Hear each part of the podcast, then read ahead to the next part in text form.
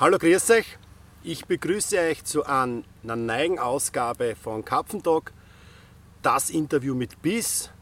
Diesmal bin ich bei einem weiteren bekannten Szene-Karpfenangler in Österreich, der was schon sehr lange in, ja, in der Karpfenbranche eigentlich tätig ist, was nicht nur für bekannte Firmen geangelt hat, sondern auch unter anderem WCC geangelt hat, hat sehr viel Erfahrung mittlerweile auch schon und bringt jetzt nicht nur ja, Lebenserfahrung, sondern glaube ich auch angeltechnisch sehr viel Erfahrung mit.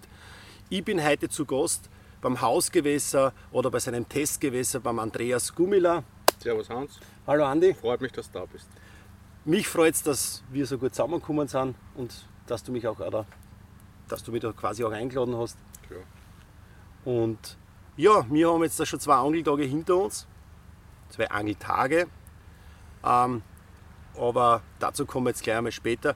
Andi, ähm, so quasi immer wieder die Frage an sich, ähm, wer bist du, woher kommst du, Familienstand, wie kommst du zum Angeln? Okay. Ja, Andreas Gummiller. Wie komme ich zum Angeln? Oder wer bin ich? Also ich würde sagen, ich habe mit fünf Jahren zum Fischen angefangen. Und das ist mittlerweile es fast 40 Jahre. Und warum? Ich wollte immer mit mit dem Papa und mit dem Opa und damals war ich noch so klein und da haben sie immer gesagt, nein, nein, du bist uns klar, die Raab in der Steiermark unten haben wir gefischt. Die Raab okay. ist gefährliches Wasser, überhaupt in der Nacht. Mhm. Und da habe ich so begonnen, diesen, diesen Fischer-Ehrgeist zu entwickeln. Ich wollte unbedingt dabei sein. Gefährlich jetzt einmal, muss ich einlenken, an sich, weil Hochwasser. Hochwasser immer wieder raus, beim Aalfischen natürlich im, in der Hochwassersituation. Mhm. Während des Tages habe ich eh mit dürfen, aber wenn es so heiß war wie jetzt zum Beispiel im Sommer, ist während des Tages dort nicht viel gegangen. Also das war dann eher in die Abend- und Nachtstunden verlegt, das Angeln dort. So habe ich begonnen. Ähm, dann in Wien auch an der Rinne als Kind. Ich kann mich erinnern, mit fünf Jahren habe ich meine erste Stippruten gekriegt zu Weihnachten und bin dann mit dem Papa, glaube ich, am zweiten Weihnachtsfeiertag unbedingt habe ich aussehen müssen und mein erster Fisch, den ich selber gefangen habe, war so ein kleiner Barsch. Okay, also kann man sagen, quasi so was ist jetzt raus, zum Räuberfischen angefangen mit den El also mit Vater und Großvater? Alles, alles Mögliche eigentlich. Am Anfang, mein Vater wollte, war ein Around-Fischer. Also der hat Hecht gefischt, Zander gefischt, aber auch Karpfen gefischt. Auf der Raab unten hat es auch alles gegeben, sogar Forellen zur damaligen Zeit. Welse, aber da waren wir nicht gut aufgestellt mit unserem Equipment. Also das war schwierig, da einen Wels rauszukriegen aus der Raab. Und ich habe dann lange Zeit beim Opa unten in der Steiermark gefischt, weil der war Pächter auf der Raab. Und habe so ins Flussfischen angefangen. Und wie ich dann junger Erwachsener war, habe ich mal fünf, sechs Jahre ziemlich intensiv das Fliegenfischen betrieben. Ah, okay. Eh beim Armin unten, beim Bierwetz. Ja. Und Da muss ich einlenken, da sind wir auch mittlerweile oder sind schon länger langjährige Teammitglieder von Jeff Anderson. Wir haben uns aber schon vorher gekannt, aber dadurch ist das ja auch alles entstanden, dass wir da heute da sitzen. Mhm. Okay. Also Fliegenfischen damals an der Salza, hat mir sehr gut gefallen, da war ich überall eigentlich. War ein paar Mal in Schottland oben, in Irland und habe halt versucht dort auch.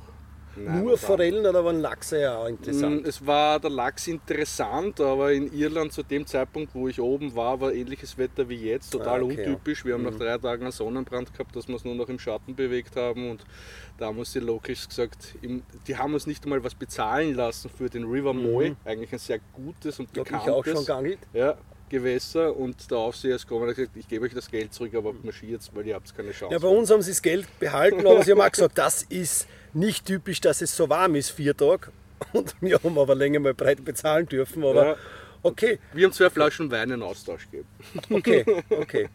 Ja, äh, Weil du jetzt sagst, auch von vorher noch einzulenken, du hast gesagt, 40 Jahre äh, am Wels hat es da nicht gut aufgestellt. Wir waren vor 25 Jahren nicht gut aufgestellt am Wall, also ich will nicht wissen, wie es euch vor 35 oder 40 Jahren dort gegangen ist. Also ich weiß nur, es gibt so eine, eine Familienmeer, so eine Legende über den großen Wels, den irgendwann einmal mein Großvater dort unten fast schon draußen gehabt hat und, und mein, mein Onkel ist dann auch gekommen, das ist so ein 2 Meter Hühne Und der hat sich halt ins Wasser gestellt und wollte einen Fisch rausheben und das ist ihm nicht gelungen. Also das dürfte ein großer Fisch gewesen sein. Und den wollten sie dann ein paar Jahre überlisten und fangen, weil gehört hat man immer wieder Rauben dort. Man werden ja mehrere gewesen sein, nicht nur Ja, einer. ja.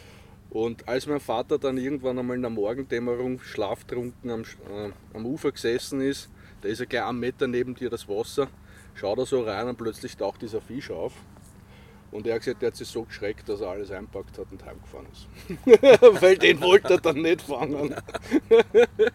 Seitdem sind unsere Welschversuche dann irgendwo im Sand erstickt worden. Und da hat eigentlich dann für mich am Fluss nur der Karpfen zählt. Und die Forelle halt. Also bist du quasi noch über die ganzen Jahre selber immer mehr und mehr auf den Karpfen aufmerksam worden. Ja, ja, ja. Und Nach dem Fliegenfischen war mal zwei, drei Jahre Pause. Da habe ich nicht viel getan. wie Da alt warst du? Du, das war jetzt, das ist Mitte 20, vor 20 Jahren. Ja, das ist ja mir auch so gegangen. Da Ja. waren andere Sachen für uns interessant. ja, ja, ja, ist so. Und dann hat es mir aber immer wieder ans Wasser gezogen. Und habe dann mit der Beulefischerei begonnen. Okay, also quasi war du da, da 20 Jahre, ja, okay, ist doch ein bisschen länger, aber da war Boilie-Angeln eigentlich schon bekannt in Österreich. Das war bekannt, auch in meiner Familie bekannt, aber gemacht hat es noch keiner. Und ich habe da eigentlich Neuland dann betreten. Und weil du jetzt auch sagst, Familie, du hast ja, ich weiß es ja, aber unsere Zuhörer und Zuschauer wissen ja nicht, du bist ja auch glücklich verheiratet, hast zwei Kinder, Mhm. hast dann einen bezaubernden Hund, der was uns heute in der Nacht auch tatkräftig das Zelt bewacht hat. Ja, verheiratet oder Isabella kenne ich seit 98. Also das ist jetzt schon sehr lang her. Wir haben jetzt unseren 15. Hochzeitstag gehabt vor einer Woche oder sowas in der Richtung. Die Kinder sind 11 und 14. Muss ich dazu sagen, nicht fischbegeistert, also die werden keine Fischer werden, zumindest schaut es nicht so aus. Okay. Aber das habe ich auch nie forciert. Also Und was ja nicht ist, kann ja noch werden, aber Das passt schon so. Ja, Ja, aber ja. Dem, Aber ja- Hund, dem Hund gefällt Am Wasser. Das hast du gemerkt. ja aber war mit, mit, mit, äh, es war heute in der Nacht, hat uns nicht nur der Hund, sondern auch sein, eine Gattin, die Eva, die Isabella begleitet und die äh, ist jetzt zwar nicht die Anglerin, aber ist so wie meine Frau, die genießt es einfach in der Natur zu sein und Auch die Zeit mit uns zu verbringen. genau, Ja. also wir haben sehr interessante Gespräche gehabt auch und ja, hat mir sehr sympathisch gewesen, hat mir gut gefallen. Mhm. Und wir befinden uns jetzt ja eigentlich quasi da, so um wieder auf das Angelthema zurückzukehren, auf deinen heurigen Hausgewässer. Mhm. Kannst du uns da ein bisschen was dazu erläutern einmal? Also wir sind da in der Tullner Region, Tullner Feld, die Donau ist nicht weit von da, auf einer Schottergrube. Wie groß wird das sein? 10 Hektar ungefähr, oder? Sowas in der Richtung, ja. ja, kommt Knapp, hin, ja. Knappe 10 Hektar. Äh, voll mit Fisch. Äh, und was die Sache aber nicht einfach macht, da einen großen Fisch zu fangen. Ja. Ja, aber es ist wirklich voll mit Fisch. Also wir sind wirklich Run um Run. Also wir haben auch derzeit, wie gesagt, vier scharfe Routen da liegen. Kann jederzeit passieren, dass wir im Interview wieder unterbrochen werden, weil wir sind ja live am Wasser. Also deswegen auch immer wieder vielleicht einmal der Nachbar, der was hämmert, am Biss bekommt. Also bitte nicht irritieren lassen. Es ist live vom Wasser, am Hausgewässer vom Andreas. Aber wir haben jetzt nicht gefüttert. Insofern müsste man nämlich wahrscheinlich alle 10 Minuten aufhupfen. Das war nicht übertrieben, du hast das gesehen, die letzten zwei Tage, wenn wir Futter reingelassen haben, was dann los war. Ist für mich ein schönes Gewässer, um ganz einfach ein bisschen Köder auszutesten, Strategien zu testen, um diese Strategien dann natürlich wieder bei dem einen oder anderen Wettkampf dann einzubringen. Aber das habe ich das erste Mal gesehen. Äh, da kann man wirklich auf den Gewässer Köder testen. Und woran liegt das? Weil einfach so ein großer Fischbesatz da drinnen ist, oder? Man merkt dann schon, prinzipiell ist es so, dass die Bissfrequenz relativ hoch ist ja, auf diesem Gewässer und das ist relativ unabhängig von der Jahreszeit. Ja. Und das heißt, wenn man Futter gibt, wird man Fische fangen. Das habe ich jetzt gemerkt. Ich habe letztes Jahr im Februar mal angefangen und das war erstaunlich, ja, wie viele Fisch man da fangen konnte. Und jetzt im Hochsommer, ich meine, es hat jetzt über 30 Grad die letzten Tage gehabt und wir haben trotzdem eine schöne Bissfrequenz gehabt. Das heißt, man kann ein bisschen was austesten. Wahrscheinlich sogar, wenn es um, um die Masse geht, wie gut wirkt Futter, hier besser als auf irgendeinem Lostock-Gewässer, wo vielleicht alle drei Tage einmal ein Fisch vorbeischaut. Ja. das habe ich, ich meine, ich, ich kenne das Futterangeln, ich bin ja selber auch immer mehr und mehr in die Richtung dahin, dass ich Futterangler ja, bin und immer mehr und mehr wert auch noch. Vor allem auf Großgewässer, aber da ist es ja speziell, das habe ich echt so noch nie erlebt. Je mehr Marge das du gibst, siehst du den Erfolg binnen Minuten. Das ist, das ist wirklich heftig. Gell? Ja, wobei ich sagen muss, es liegt wahrscheinlich schon auch an der Qualität unseres Futters, weil so einfach ist es dann doch wieder nicht. Also Ja, an, an- an Schaas, blöd gesagt, auf Steirisch bringen wir, oder versuchen wir natürlich auch nicht einzubringen, das ist ganz ja, klar. Ja. Wie gehst du da ran, wenn du sagst, du testest jetzt ein Futter? Das würde mich interessieren. Wie ist deine Vorgehensweise? Also ich versuche dann zum Teil Wettkampfsituationen zu simulieren, indem ich mich Okay. ganz einfach herstelle und natürlich mir anschaue, ich weiß ja, wo, wie die Struktur da draußen ist, ich habe da ein schönes Plateau Mhm. auf kurzer Distanz. Ähm, ich liebe das Boilie-Angeln Mhm. ja, und bin eigentlich überhaupt nicht der Partikelfütterer oder der Staub, Staubfutter-Experte, sondern wirklich das Boilie-Angeln und ich gehe da auf Frequenzen. Ich füttere alle Viertelstunde eine Handvoll, zwei Hände voll, je nachdem wie viel Rebound ich kriege von den Fischen, gebe ich da, also es ist eine sehr aktive Art des Angelns, wahrscheinlich ist mir das vom Fliegenfischen geblieben, ähm, gebe ich da regelmäßig Futter und versuche dann auch über die Geräusche, die die Kugeln machen natürlich, wenn sie aufs Wasser auftreffen, da ein bisschen sowas wie eine eine Konditionierung der Fische zu erreichen, dass sie merken, okay, da kommt regelmäßig Futter rein. Und wenn man das über mehrere Stunden bzw. Tage macht, konsequent, äh, ist halt meine Erfahrung die, dass die Bissfrequenz immer stärker wird. Ich kenne das, kenn das speziell jetzt von slowenischen Gewässern, wo das Füttern nur mit der Spomp oder unter anderem mit Rohr oder auch nur das Ausbringen von Futter via Route gestattet ist. Also kein Futterboot, keine Bootsfütterei, quasi so mit Schlauchboot. Äh, da weiß ich, dass die Fische, das ist wie ein Schlüsselreiz. Wenn da der das Bomb auftrifft, das speziell auf, äh, mit dem Frank unten, das Video kann ich oben auch einblenden, ähm, das andere Interview, das war einfach ein Wahnsinn, wie diese Fische wirklich auf Schlüssel, Schlüssel, akustische Schlüsselreize reagieren. also da Absolut, kann absolut. ich dir und euch wirklich sagen, das funktioniert zu 100 Prozent. Konsequent muss man sagen. Konsequent muss man sein, genau. Und aber ich muss auch sagen, ich habe das nachher früher, das ist schon lange her bei mir auf meiner Starter-Schottergrube, wo ich wirklich angefangen habe, wirklich intensiv modernes Karpfenangeln zu betreiben, äh, habe ich dir auch gestern mit der, erklärt, mit dieser Fiedermethodik habe ich das versucht und bin dann aber sogar so weit gegangen, dass ich einmal versucht habe, nur mit Steinen In der eben Bomb, die, in das Bomb, aber das war eigentlich alles so, wie gesagt, sieben Hektar nicht so breit, das habe ich auch mit der Hand erworfen. Und auf der Schottergrube liegen ja dementsprechend viele Steine. und dann ja, habe ich auf die Steine genommen und habe die Steine ins Wasser geworfen und habe die Bisse gekriegt. Ja. Also ich habe die Fische dort auch äh, als erstes einmal, kann man sagen, dort konditioniert, es hat funktioniert. Also natürlich auf lange Zeit funktioniert es nicht, weil dann liegen nur Steine dort. Da ist der Schotterplateau irgendwann. Ne?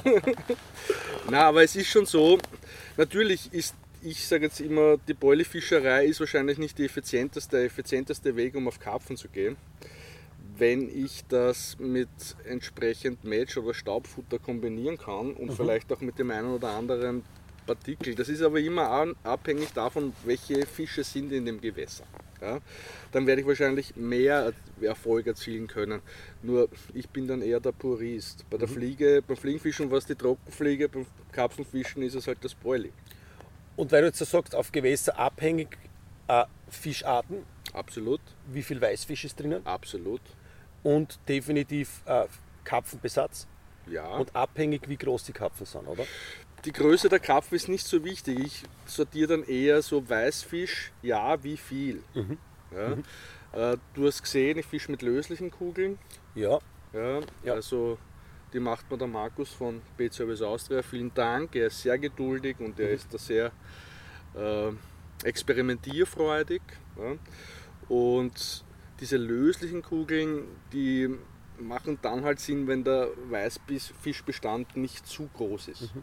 Weil wenn der zu groß ist, dann sind die Weißfische ganz einfach immer da und das ist, hat dann eher einen negativen Effekt, mhm. Ja, mhm. weil äh, die Weißfische halt schneller sind als die Karpfen. Ja, ja. schnell am Spot. Mhm. Ja. Und auch bei einem Turnier fische ich ja nicht nur diese löslichen Kugeln, sondern mhm. ich mische ja andere Kugeln auch dazu. Ähm, aber zum Aktivieren eines Futterplatzes macht das eben am meisten Sinn, mhm. aus meiner Sicht. Mhm. Wenn nicht zu viele Weißfische drin sind. Da bin ich wieder derjenige, der was mit, mit Staubfutter und auch unter ja. anderem mit Partikeln den Futterplatz aktiviert. Aber Wahrscheinlich kommt das daher, dass meine ersten Wettkämpfe, die ich gefischt habe, sowas überhaupt nicht erlaubt war, sondern okay, wir ja. nur Kugeln füttern mhm. durften. Mhm. Dazu kommen wir jetzt gleich später, das wäre die nächste Frage auch, aber äh, um vorher das noch aufzugreifen, wirkst du auch bei der Kugeln, was du jetzt da mit hast, du mhm. hast mir du gestern ja erklärt, das sind quasi deine eigenen Rezepte. Äh, wirkst du damit eigentlich auch bei Markus da quasi jetzt in der, der Produktion Markus, für dich? Der Markus, ich habe Ideen, ja. die möchte ich gerne in die Mixe von Markus eingearbeitet haben. Mhm. Und gemeinsam entscheiden wir dann, was ist möglich und was nicht. Mhm. Du hast zum Beispiel die Helle gesehen, da war die Idee, ich will eine lösliche Kugel mit viel Struktur auf Milchproteinbasis mit Honig haben. Ja, war eine Idee, aber das war im Endeffekt ein Griff ins Klo. Hat nicht so gut funktioniert, die Kugel hat sich nicht gescheit rödeln lassen, aber als Futterkugel jetzt war sie ausreichend. Ja. Aber die würde ich jetzt nicht als Wettkampfkugel nehmen. Ja. Also solche Kugeln zu entwickeln, ist, glaube ich, immer so ein Gemeinschaftsprojekt zwischen dem Produzenten und der Ideen oder mhm. der Wünsche mhm.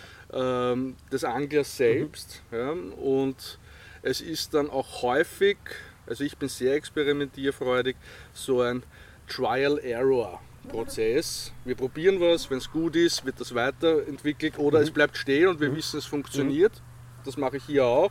Wenn ich eine Strategie gefunden habe an einem Gewässer, die funktioniert, höre ich damit auf mhm. und suche mir eine neue, die noch nicht funktioniert und versuche die zu perfektionieren. Mhm. Mhm. Ah, sehr interessant. Ja, sonst wird es langweilig. du entwickelst quasi dich auch in deiner Angelei oder in deiner, in, in, im Futter eigentlich auch immer weiter oder versuchst dich so weiterzuentwickeln, was ich jetzt mitgekriegt habe und da rausgehört habe. Speziell auch für deine Wettkampfangelei. Ja, die habe ich früher sehr häufig betrieben, muss ich schon sagen. Also das ist in der letzten Zeit ein bisschen ruhiger mhm. geworden. Mhm. Ähm, Kasper, du vielleicht ein bisschen oder uns ein bisschen erklären, Wettkampfangeln ist ja wieder, das hat für mich jetzt nicht falsch verstehen, einfach so eine negative Behaftung. Ich bin nicht der Wettkampfangler, ich bin da nicht auf Leistung getrimmt, sondern ich gehe quasi schon, dass ich große Fische fange, braucht man nicht drin, das machen wir alle. Äh, aber ich bin nicht der Wettkampfangler, ich habe mit dem nicht viel am Hut. Deswegen mhm. einfach einmal die Frage, wie kann man das Wettkampfangeln eigentlich verstehen? Mhm. Im Endeffekt, so wie wir es alle kennen, untereinander gibt es immer so ein bisschen so, na, hast du was gefangen, ich habe schon drei. Verstehst du? So ein bisschen so eine, so eine freundschaftliche Rivalität, würde ich sagen, die verspüren wir alle, wenn wir am Wasser sind. Keiner oder viele keiner fängt gerne gar nichts, während der Nachbar einen Fisch um einen anderen fängt. Ja, das, ja. das wird uns nicht wurscht sein. Weil da muss man sich dann halt überlegen, was macht man. Ja, ich sehe noch den Fehler an mir, weil der Nachbar macht anscheinend was richtig und genau. ich mache in der und das Situation was falsch. übernehmen. Genau, genau richtig. Genau. Äh, Wettkampffischen war dann bei mir so, auf, auf eigentlich hat es als Kind begonnen. Mein Großvater war beim Sportverein in der Steiermark und beim Eisschützenverein und was weiß ich wo überall mhm. dabei und da gab es halt solche Gaudi-Harzeln mit, mit der Matchrouten. Mhm. Da sind 40 Leute um einen kleinen Teich herumgesessen. Gibt es heute noch. Gibt es also, heute noch, ich noch, weiß. Und wahrscheinlich, wenn ich, wenn ich dorthin komme und, und, und, und eine Einladung kriege zum Mitfischen, würde ich wahrscheinlich mit Freuden mitfischen. Ja. Das war mein Beginn. Ja? Mhm. Und da war ich 10, 11 Jahre alt und war immer ganz aufgeregt konnte die Nacht vor dem Wettkampf quasi kaum mehr schlafen. Und wenn der Papa um 5 Uhr in der Früh auf, also mit Zimmertür aufgemacht hat, bin ich schon im Bett gestanden und ich war schon abfahrbereit. Also mhm. da habe ich irgendwie so, so, ein, so ein inneres Feuer gehabt. Es hat mir ganz einfach Spaß gemacht, mich auch ein bisschen zu messen mit den anderen. Mhm. Ja. Mhm. Äh, das ist aber mehr und mehr eine andere Motivation geworden. Äh, also begonnen hat es eben so mit dem Ja, Matchfischen. ja. Dann ist weitergegangen mit den ersten Boilie-Bewerbe. Mhm. Ähm, wo ich kann mich erinnern, mein allererster Boilie-Bewerb bin ich letzter geworden ohne Fisch. Ja, auf einem Gewässer, wo ich danach aber erster, zweiter, dritter, vierter auch geworden bin. Okay, ja. Aber der allererste Bewerb war halt eine herbe Niederlage und die wollte ich halt nicht auf mir sitzen lassen. Damals war ich beim Beuleangeln wahrscheinlich noch nicht so, so versiert, auch was das punktgenaue Werfen äh, anbelangt hat. Das habe ich mir abschauen müssen, so wie halt viele. Lernen tut man durch Imitation.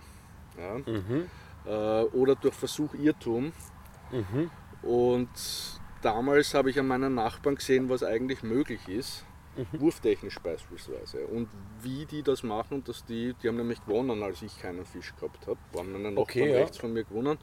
Ähm, und da habe ich gewusst, okay, wenn ich da mit guten Chancen mitfischen will, dann wäre es vielleicht an der Zeit zu üben.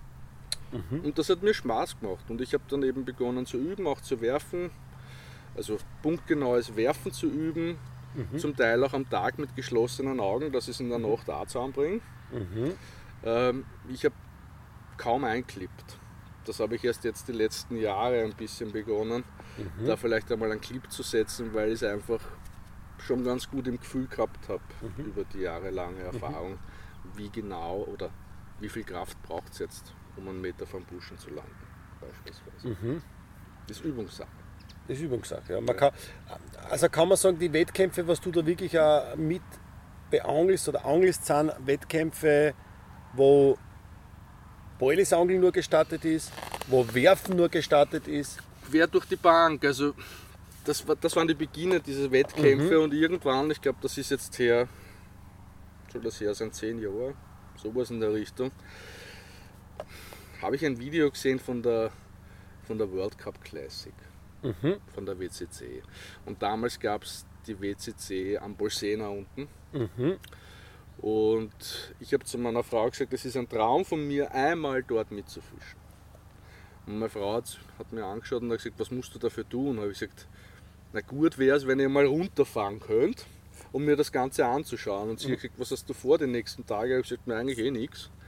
Und dann hat sie gesagt, na was hindert dich daran zu fahren? Und man dachte, eigentlich nichts. Also da habe ich so quasi den Kick von ihren Hintern gekriegt, wenn das dein Traum ist, dann bitte fahr dort runter und schau dir das an. Und das habe ich dann auch getan. Ich habe ins Auto gesetzt, zwölf Stunden nach Bolsena gefahren und habe dort die Teams, die dort schon am Fischen waren, besucht, auch die österreichischen Teams. Und habe so eigentlich den Kurti Flieger kennengelernt.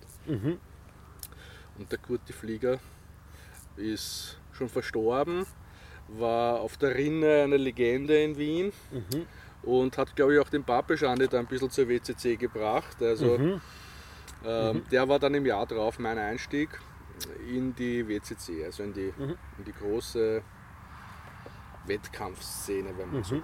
Ja, und das ist dann WCC, glaube ich, mittlerweile dann Was fünfmal sind, was sind da so die, die, die namentlicheren, angeseheneren Cups oder. Die WCC ist wahrscheinlich die, die am meisten Prestige hat. Okay, ja. Dann hat es kleinere gegeben, die wollten da konkurrieren, wie zum Ja. Beispiel die WCM, der World Cup Masters von Ja. Steve Bond. Liebe Grüße, Steve. Äh, ein lieber Kerl, der es auch am Duder gemacht hat in Frankreich. Mhm.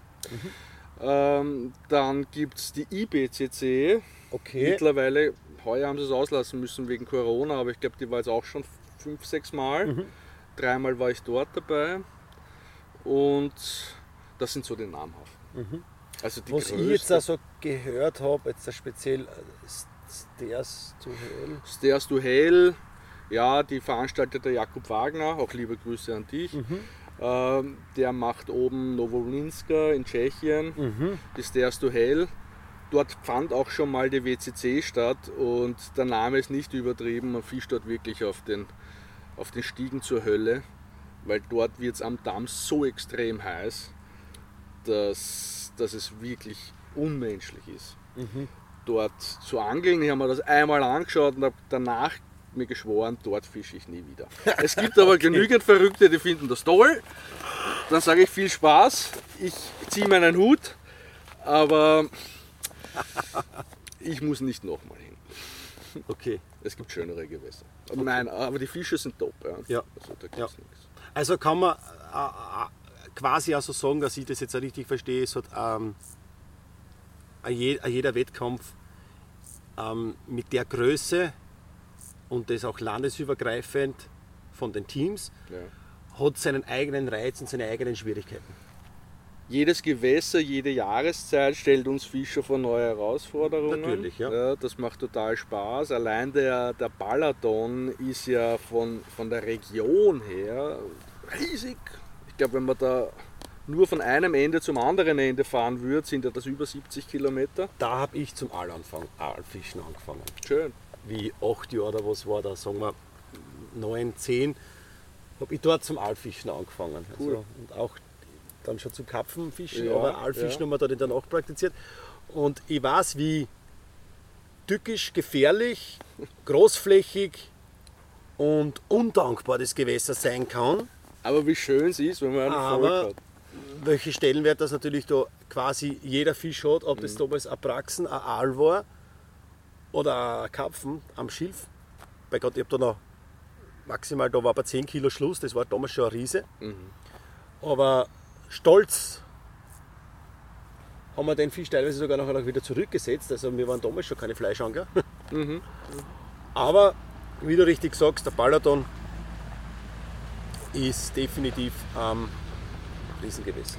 Die IBCC findet ja immer irgendwann so Anfang Mitte April statt. Und wir hatten ja die drei Mal, wo ich dort war, komplett unterschiedliche Bedingungen. Also einmal, da hat man im Leitergebirge noch Schnee, weil es in der Woche davor geschneit hat. Das Wasser am Balaton hatte 6, 7 Grad. Und ein Jahr später, zur selben Jahreszeit, hat man 19 Grad Wassertemperatur und meine Kollegen sind ins Wasser gehüpft. Ja, also komplett unterschiedliche Bedingungen und dementsprechend auch komplett unterschiedliche Herausforderungen, weil das eben Wasser, Jahreszeit und, und, und von vielen Faktoren im Endeffekt abhängig ist. Auch der Wind spielt eine wesentliche Rolle. Ähm, und da finde ich es immer so lustig oder interessant. Jetzt haben wir einen Biss. Entschuldigung, Fisch haben wir gelandet, gleich wieder versorgt, war ein cooler Schnittfisch mit ein paar Kilo. Aber Zielfisch, So wie er passt. genau. Äh, was ich sagen wollte ist, aufgrund der unterschiedlichen Bedingungen und weil man kein Jahr mit dem, mit dem Vorjahr vergleichen kann, finde ich es immer ganz witzig, wie sehr man sich, oder beobachte ich halt bei fremden Teams häufig, wie sehr sie sich über bestimmte Plätze freuen, äh, um dann im Nachhinein festzustellen, dass der heuer gar nicht so produktiv war wie letztes Jahr, dieser Platz. Also ich habe schon aufgehört, und das ist halt Teil meiner Erfahrung, mich jetzt besonders zu freuen oder zu ärgern über einen bestimmten Platz, weil man muss es erst einmal fischen und danach kann man beurteilen, ob es passt hat oder nicht. Aber das wäre einer meiner nächsten Fragen, auch in puncto Wettbewerbsangeln waren, oder hätte ich gerne gestellt, aber du hast das jetzt ja auch beantwortet. Äh, Es läuft ja auch so, dass du nachher die Plätze bei den meisten Bewerben ziehst, Das ist eine Glückssache. Ja. Glück. Und dann heißt ja, das Team hat den Platz. Ich habe auch schon gehört, dass gewisse Teams, äh, die was jahrelang Bewerbe fischen, einen gewissen Platz zugewiesen kriegen. Die wissen, der Platz ist zu der Jahreszeit und unter die Umstände jetzt dann nicht produktiv. Die bezahlen den Beitrag und fahren gleich wieder nach Hause und sparen sich das Futter Würde ich niemals tun. und fischen nachher gar nicht mit. Nein, würde ich niemals tun. Das ist nicht der Spirit, den ich von dieser Angelei mitnehmen will. Für mich ist, es klingt, es heißt, Aber es gibt ist, es, oder? Das gibt es, ist schon vorgekommen, dass Leute oder Teams auch vorzeitig nach Hause gefahren sind. Ja, das gibt es. Äh, aber meiner Meinung nach, ja, wenn es nur darum geht, dorthin zu fahren und erfolgreich wieder nach Hause fahren zu können, dann sollte man sich ein anderes Hobby suchen, weil das ist beim Karpfenangeln wahrscheinlich nicht, das ist nicht so häufig der Fall. Also ich kann nicht zu einer WCC fahren und sagen, ja, das gewinne ich, weil das sagen 120 andere Teams auch. Ja. Ja, und wenn da jeder recht behält, hätten wir 120 Sieger. Ich hätte lieber, wir hätten 120 Sieger, nämlich jeder, der das erfolgreich gefischt hat. Mhm. Ja, zumindest einen Fisch. Ein Martin beispielsweise fängt, äh, ist für mich schon ein Sieger. Mhm. Das ist nämlich nicht so einfach, wie man glaubt. Ja. Und äh, ich würde niemals vorzeitig einen Wettkampf verlassen. Also das letzte Mal am Martin Mhm. Also bis zum bitteren ich, Ende. Letztes Mal am Martin bei der WCC hatte ich Fieber und Schüttelfrost. Bin aber trotzdem draußen gestanden und habe meinen Kollegen geleuchtet, als mit dem Fisch, also Fisch haben es verloren, aber als sie dann wieder ans Ufer rein wollten, da ist mir wirklich nicht gut gegangen. Ähm, aber da vorzeitig irgendwie aufzuhören, das geht nicht. Aufgeben tut man einen Brief. Ja, aber nicht. Das, da brauche ich nicht 1500 Kilometer irgendwo hinfahren, dass ich danach gleich wieder heimfahre. Ich finde, das ist die falsche Einstellung zu dem Ganzen. Ich komme dorthin und freue mich auf die Kollegen. Ja, Ja? ja. Das ist für mich gleich einmal am Anfang das große Highlight. Erstens einmal sind viele österreichische Teams dort und wir sind ja untereinander natürlich befreundet ja? Ja. oder sehr gut bekannt zumindest. Ja. Ja. Und, und wenn man lange oder oft dabei ist, kennt man internationale Teams auch und für mich ist es immer wunderschön, die deutschen Kollegen, aber auch Kollegen von anderen, die Italiener mag ich sehr gern, äh, it- äh, andere Nationen und, und Teams dort kennen oder neu wieder treffen zu können. Ja. Kennenzulernen und alte Kumpels wieder zu sehen. Das ist Das ist bei mir genauso wie immer mit zur Messezeit. Da trifft man einfach wieder die ganze Szene, die Freunde, die teamübergreifenden äh, anderen Firmen, Angelnden, wie man das jetzt auch deklariert, ist einfach Nebensache. Ich finde es immer sehr witzig, dass sie quasi die Endkunden von den großen Firmen eigentlich immer bekriegen, weil du fischst das oder das, aber sich die Teamer untereinander, Fieldtester untereinander eigentlich sehr gut verstehen und auch unter anderem miteinander angeln gehen. Und finde es schade eigentlich, dass das nachher so äh, ja, bei den Endkunden so ankommt. Wir machen es ja auch nicht. Ich sehe das genauso wie du. Ich finde es einfach eine mega geile Zeit, jetzt nicht nur direkt am Endkunden zu stehen auf der Messe, sondern auch die Leute zu treffen, was man genau nur zu den Jahreszeiten einmal trifft. Wann die Zeit ist viel zu kurz, ja, oder? Wann sehe ich einen Thomas Müller? Hallo Thomas, ja? Ja. der Champion aus Deutschland beispielsweise. Ja. Ähm, den sehe ich bei der WCC und vielleicht bei der IBCC. Ja? Auch von, von, von meinen Teamkollegen aus Deutschland, bei Carpsport beispielsweise. Wann habe ich die gesehen? Zur Messe und bei den Wettkämpfen. Ja? Also das war immer eine schöne Zeit dort. Und ja, ihr kennt es vielleicht auch, dass ich das jetzt so sage, Ja. weil du gerade sagst, Carpspot, Philipp Müller zum Beispiel, äh, gibt es auch ein Video von uns, gibt es zwei Videos. Er hat mich unten in Italien besucht, ich habe ihn auf das hin noch bei ihm in Deutschland besucht. Äh, einmal waren wir Wels angeln, da habe ich ihm meine Passion oder meinen Job gezeigt, dann hat er mich eingeladen auf sein Kajütboot, wo wir wirklich einen großen See auch beangelt haben. Wir waren überall immerhin äußerst erfolgreich. Wie hat das Video geheißen? Sturmfischen oder so? Äh, Monsterwellen am Baggersee und Monsterwellen einmal am die. Knicklichtmontage, weil da haben wir wirklich äh, die, die bis der, der Philipp hat einen Fisch, glaube ich, bei mir gehabt mit 2,30 Meter Mhm. auf die Knicklichtmontage. Also ihr könnt den Philipp selber fragen, das funktioniert. Äh, speziell jetzt beim Wallerangeln habe ich aber auch schon beim Karpfenfischen gehört. Beul ist durchgesteckt. Das Ja, Knicklicht ja. ist natürlich nicht, nicht, nicht fischschonend, weil wenn der Fisch das verschluckt, äh, äußerst toxisch ist. Also bitte nicht nachmachen oder bitte nicht machen. Nehmt ein Glühwürmchen. Nicht ein Glühwürmchen, genau. Aber bei uns hat es fast drei oder vier Jahre gedauert, auf der Messe kennengelernt. Ja, wir gehen zusammen angeln, bis das wirklich entstanden ist. Dass wir uns einmal zeitbedingt, er ist im, im Karpfensektor bei Capspot tätig, ich mache jobmäßig das in Italien, äh, bis das einmal so funktioniert hat, das ist oft gar nicht leicht. Man nimmt sich so vieles vor und äh, ich würde damit so viele von euch noch gern angeln gehen, aber äh, wir haben alle einen Job. Sicher ist ein Job jetzt der Angelbranche oder ein Guiding dort in Italien, aber es ist, es, es ist nicht möglich. Es ist vom Zeitkontingent nicht möglich, dass ich mit jedem angeln gehe, obwohl ich es gern würde. Ja, es gibt viele Einladungen im, im, im Ausland. Komm doch mal eine Woche an den See oder an den See.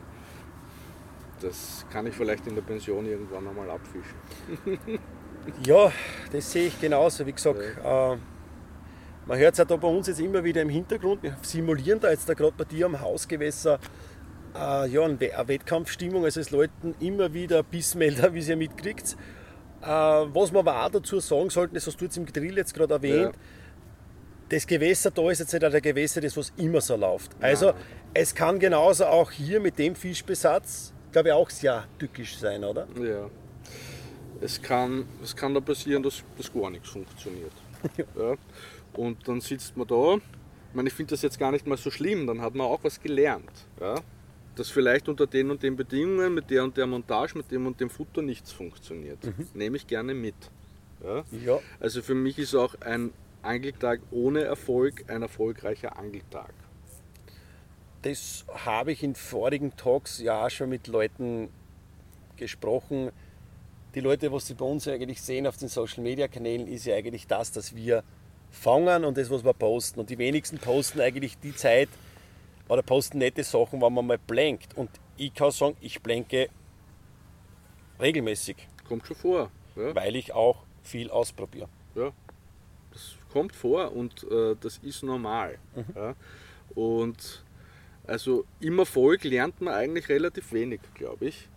Lernen tut man dann, wenn man sich weiterentwickelt, wenn es nicht so läuft, mhm. wie man sich das wünscht. Mhm deswegen gehört für mich da ein Tag, der nicht so produktiv ist, nehme ich gerne mit und mhm. versuche in Zukunft, wenn ähnliche Bedingungen herrschen, vielleicht äh, ähnlicher Fischdruck da ist, weil vielleicht die einen oder anderen Kollegen da sind, etwas anders zu machen. Mhm. Ja.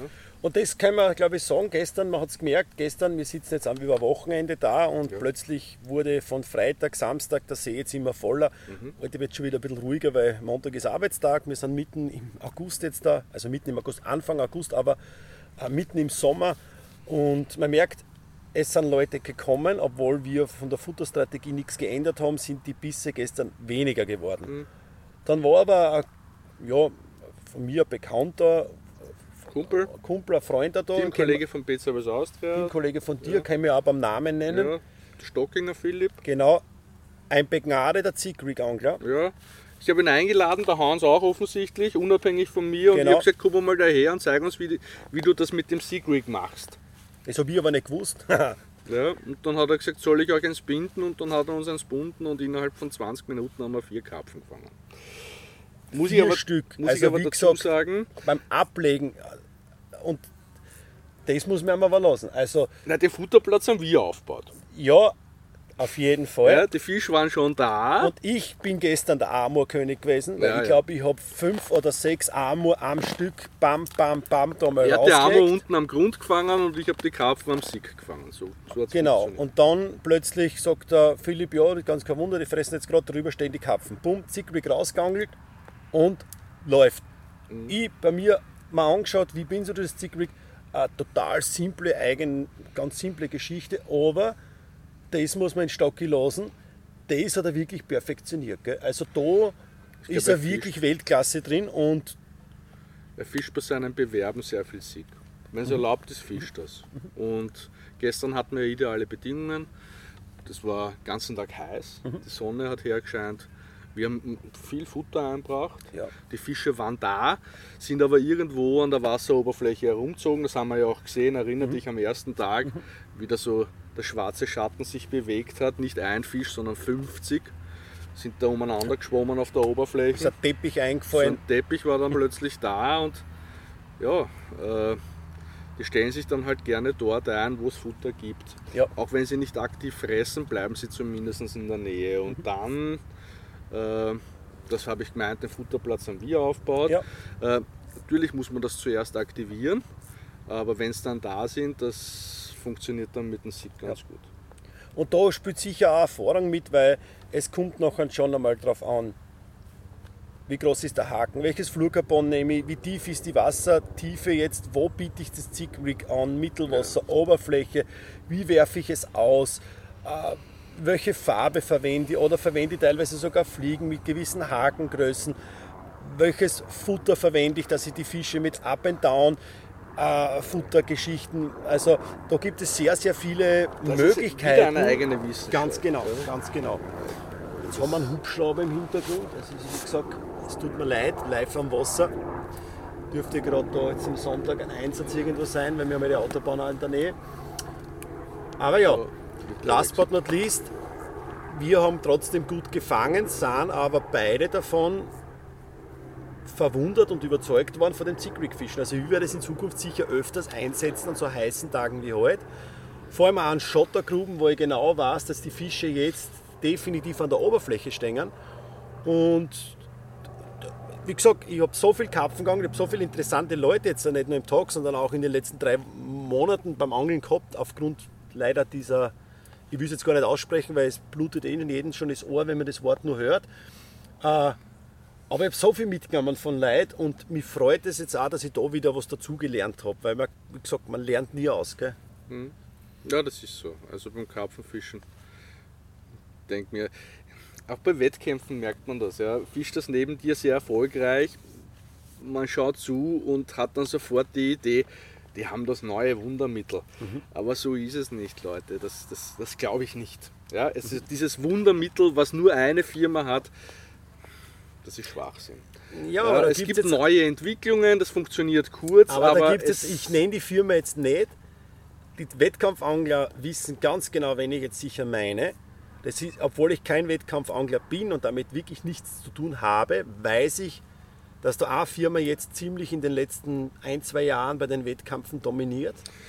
Und die machen irgendwas anderes oder haben sie im Futter was anderes drinnen, wie ja immer.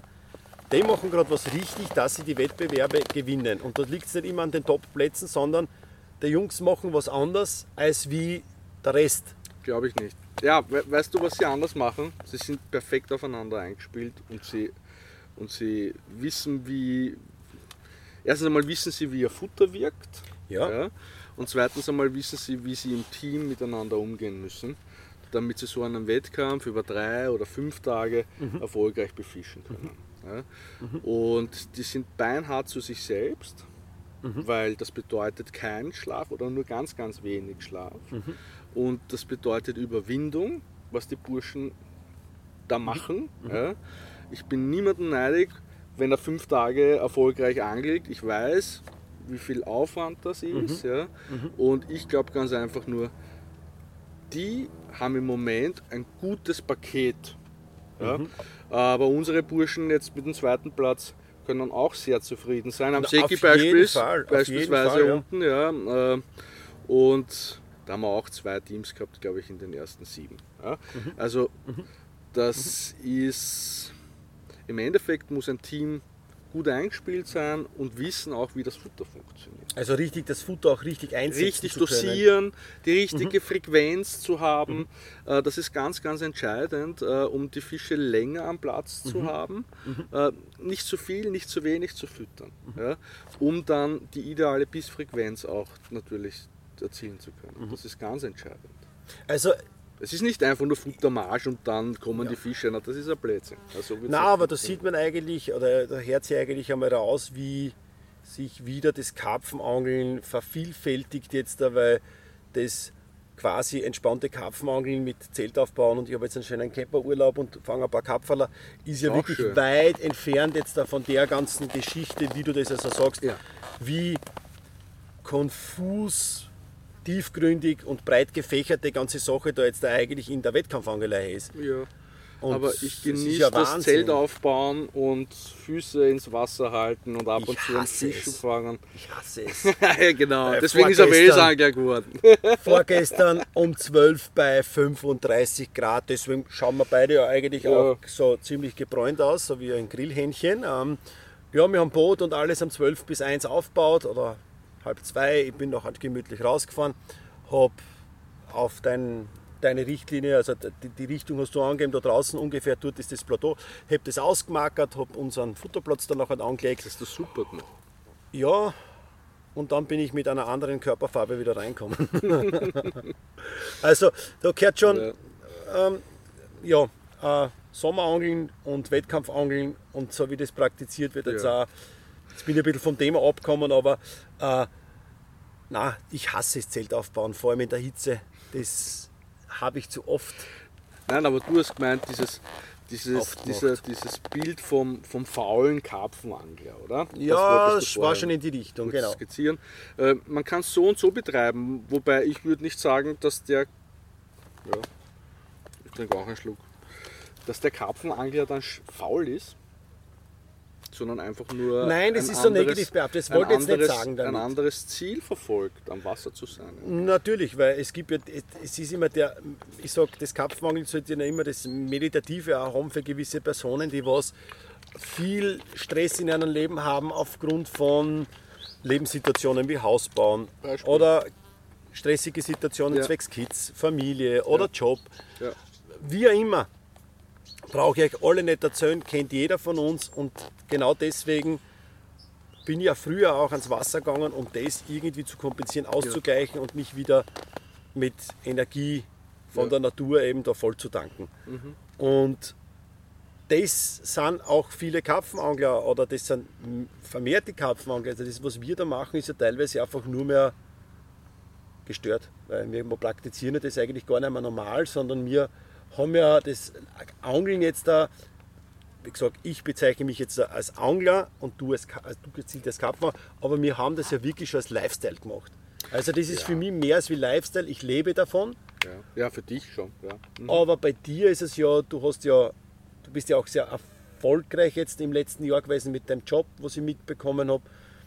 Und du hast ja den Job auch Na, ich mache mich jetzt selbstständig und das ist in einem Monat, mit Anfang September werde ich mich selbstständig machen. Mm. Nächster Biss. Nächster Biss.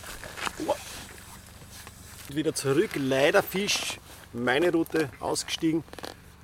Kurz an der Oberfläche gesehen. Fisch hätte gepasst. Und so wie ich es ausgesprochen habe, so hätte gerne ein Foto. Hat er sich enthakt. Aber Kommt vor. kommt vor. Schonend released. Genau. Wir waren ja stehen geblieben jetzt bei deinem. Du machst dich selbstständig. Genau das Ja, habe ich genau, gemeint. genau, Genau, das genau. habe ich gemeint. Genau. Das ist das beste Ich Beispiel. mache mich selbstständig, aber das hat gar nichts mit der Karpfenfischerei zu tun. Oder überhaupt nicht mit der Angelei. Na, vielleicht insofern, da ich immer wieder diesen Spruch lese, ich brauche keinen Therapeuten, ich gehe fischen. Jetzt bin ich gespannt. Ich werde der Therapeut sein, der vielleicht, wenn das Fischen alleine nicht mehr ausreicht, meine Dienste jetzt ab September anbieten werde. Also ich hab, bin ja Psychologe, das wissen die meisten. Komme auch aus der Sportpsychologie. Ah, okay. Okay. Das hat ja auch für mich irgendwo so diesen Wettkampfreiz viele Jahre Okay, lang ja. mm, Interessant. auch befeuert, auch dieses Hintergrundwissen, mich selbst auch zu überwinden. Nur jetzt gehe ich äh, in die Psychotherapie und das hat mit dem Ganzen gar nichts mehr zu tun. Okay. Also mein Therapeut des Vertrauens ist der Andi. ah, na, Scherz beiseite. Äh, gratuliere dazu, weil ich selber weiß, was das heißt, selbstständig zu machen. Das ist selbst und ständig. Erfolg wird einem nicht geschenkt. Das denke ich auch. Ja. Und es gehört ein großer Schritt und ein großer Mut dazu. Das weiß ich von meiner eigenen Lebenserfahrung jetzt da auch mit dem Selbstständigmachen. Ähm, dass du, das ist einfach ein riesengroßer Schritt. Aha, da hinten war das der LKW. Das ist ein riesengroßer Schritt nachher, wie gesagt, von der Selbstständigkeit einfach. Äh, funktioniert das, kann ich davon überleben, bla bla bla, welche, welche vielleicht, wie sagt man, nicht überlegten Sachen kommen auf uns zu. Also es kann immer irgendwas Unerwartetes natürlich auch sein. Ja. Habe ich alles einkalkuliert, Ja. das meine ich damit. Da, können, da spielen, spielen sich ja im Kopf, im Hintergrund sehr viele ja, Gedanken mit, die was dann nachher äh, sicher auch nicht frei denken lassen, weil ich, ich bin der Mensch, der was in sowas nachher drinnen hängt, in dem Projekt, äh, bis es irgendwann äh, quasi eine Normalität nachher hat.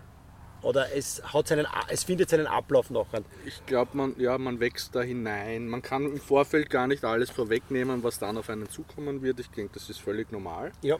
Ähm, es ist auch ein Stück weit für jeden wahrscheinlich schwierig, weil es neu ist, weil es Veränderung bedeutet. Der Mensch ist jetzt nicht unbedingt der allergrößte Freund, das weiß ich aus meinem Psychologiestudium beispielsweise, was Veränderung anbelangt. Das wird der eine oder andere von euch sicherlich auch spüren.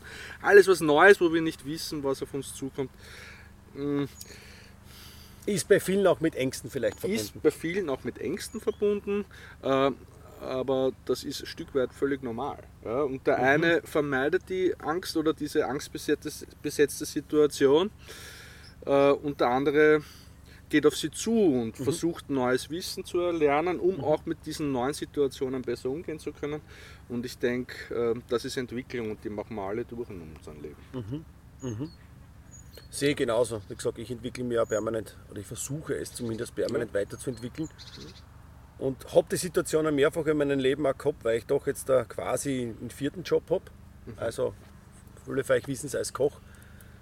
Die- die- Pflegehelfer, diplomierter Gesunden- und Krankenpfleger, dann bin ich Guide geworden, dann habe ich die Campbetreuung mitgemacht, dann habe ich mich als Kameramann und als Videoproduzent, also mit Videoschnittmeister, immer mehr und mehr selbstständig gemacht. Und das war immer wieder auch mit, wie, wie du richtig sagst, was Neues, mit einem flauen Bauchgefühl verbunden. Und mittlerweile stehe ich jetzt wieder vor einer neuen Entscheidung. Ich habe aber noch nicht, nicht einmal dir habe ich gesagt, was da jetzt vielleicht im nächsten Jahr wieder kommen wird. Seid gespannt, auch bei mir tut sie natürlich was.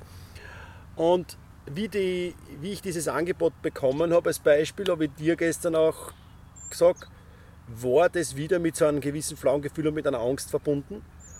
Aber im Bauchgefühl hat sich das richtig angespürt vom Angebot her und deswegen mache ich es. Schauen wir, was rauskommt. Kann schief gehen, muss es aber nicht. Aber dadurch, dass du richtig sagst, ich habe die Lebenssituation jetzt ein, zwei Mal schon durchlebt und das macht es nachher auch wieder leichter, auf diese Situation zuzugehen. Und ich würde mich jetzt so deklarieren, dass ich der Mensch bin, zweiter Rang, weil ich sage, äh, viele Leute haben einfach einen Fokus und das ist auch nichts Verwerfliches. Die wollen einen Ablauf haben, ein Wochenende haben und eine Stimmigkeit haben im Leben. Ja, Ich bin eher der Mensch, der was Abwechslung braucht. Das war immer schon so. Glaube ich, hast du mir auch gestern erklärt, du warst ja schon als junger Bursch da und dort auf Saison und was weiß ich. Ja, genau. Ähm, genau. Und da gehört natürlich äh, ja, auch viel Mut dazu und Abenteuersinn. Ja? Aber auch so eine innere Unrastigkeit und die wirst du auch verspürt haben. Das, deswegen Das spüre ich ja. teilweise, es, es wird weniger mit dem Jahr, Ja, wird. Also das Alter spielt da auch eine Rolle, Ja, aber Kraft ich habe trotzdem noch auch den Drang, ähm, fortzufahren, Neues zu entdecken ähm, und wie gesagt, Neues zu erschließen, sage ich einmal so. Mhm. Ob das jetzt Länder sind oder in der Angelei oder wie gesagt, ich deklariere mich einmal als Allround-Angler, so wie du eigentlich auch angefangen hast, weil es gibt viel zu viele geniale Angeltechniken, ob das jetzt Marlinangeln ist, Fliegenfischen ist, Raubfischangeln ist und wo man das nachher noch aufsplitten kann. Ich nehme alles mit, weil, weil es mir einfach richtig Spaß macht, gezielt auf einen, Angel, auf einen Fisch zu angeln mit einer, einer Zielstrebigkeit und den nachher auch wirklich zu fangen. Also, Und das ist auch das, wo ich ja, viel zu viel jetzt von mir erzählt habe. Kommen wir wieder zu dir zurück. Ich bin Steirer und du hast anklingen lassen, dein Großvater ist Steirer. Also bist du jetzt da gar nicht gebürtiger. Äh, Ich bin gebürtiger Wiener, aber mein Vater ist Steirer, also die Wurzeln in der Steiermark. die Wurzeln in der Steiermark und, und, und eigentlich die Familie, ja, mein Vater, mein Onkel und da die ganzen Kinder, also die leben alle noch in der Steiermark. Bezirk. Ich, früher Obersteiermark Eisenerzer Gegend, Opa war Bergmann. Ähm, und jetzt aber die Familie ist alle oder fast alle in Grazer Raum. Okay, dann nachher in die Südsteiermark gegangen.